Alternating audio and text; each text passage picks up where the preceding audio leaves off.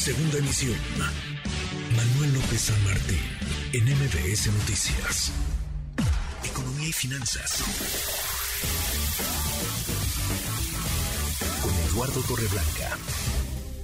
Lalo, qué gusto, qué gusto saludarte, ¿cómo te va? Igualmente, como siempre es un gusto saludarte, Manuel, poder saludar a quienes nos escuchan.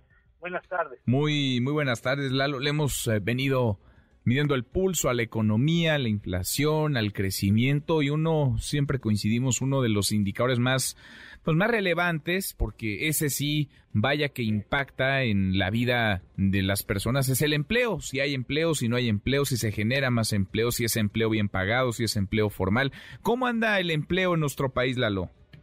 Pues fíjate que bien lo señalas, Manuel, no hay un indicador más importante el empleo, porque el Producto Interno Bruto, el crecimiento de la actividad industrial, incluso quizá hasta la propia inversión fija bruta, finalmente son datos muy fríos que no se vinculan con las familias y los hogares en México. El empleo sí directamente habla de pues eh, de la posibilidad de que un país vaya avanzando en calidad de vida a sus habitantes y lamentablemente los datos que da ayer a conocer el INEGI al que nos referíamos brevemente ayer en el postre, hablan de que la economía crece, sí, efectivamente, ese es el lado positivo, pero desafortunadamente o preocupadamente podemos ver o distinguir que la economía pierde fuerza en el crecimiento y eso se ve finalmente con mucha claridad en el empleo creado eficiente de manera real en el mes de julio.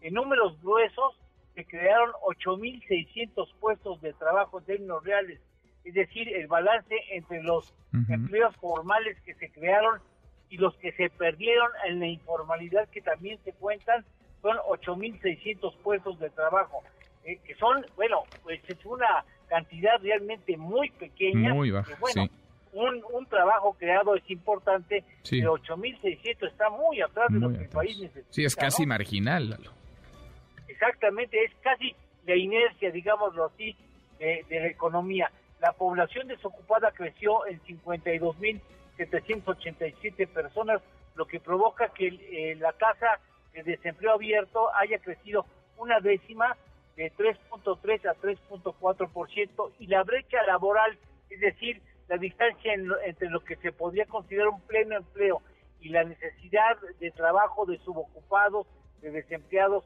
o de población no económicamente activa dispuesta a empezar a trabajar es de 19.6 millones de, trabajadores, de 19 personas eh, en posibilidades de trabajar, lo que habla de que prácticamente estamos en un nivel muy similar al que ya teníamos antes de la pandemia, pero se nos pierde de vista que en el 2020 se incorporaron poco más de un millón de jóvenes a la fuerza laboral y igual lo hicieron en el 2021 y que igual lo harán al término del 2022. O sea, tenemos un rezago importante en el empleo que podría irse cubriendo si la economía tuviera mayor fortaleza en su crecimiento.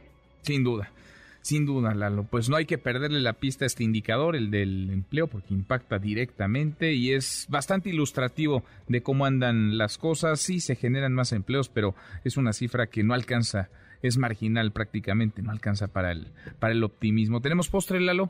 Claro que sí, relacionado con los datos oficiales, 55 de cada 100 empleos están en la informalidad y son empleos mm. muy frágiles, porque una enfermedad, un, un, pues un acontecimiento no esperado en la familia, se agota el empleo y se, y se convierte en un problema a pagar en el futuro. Pues sí.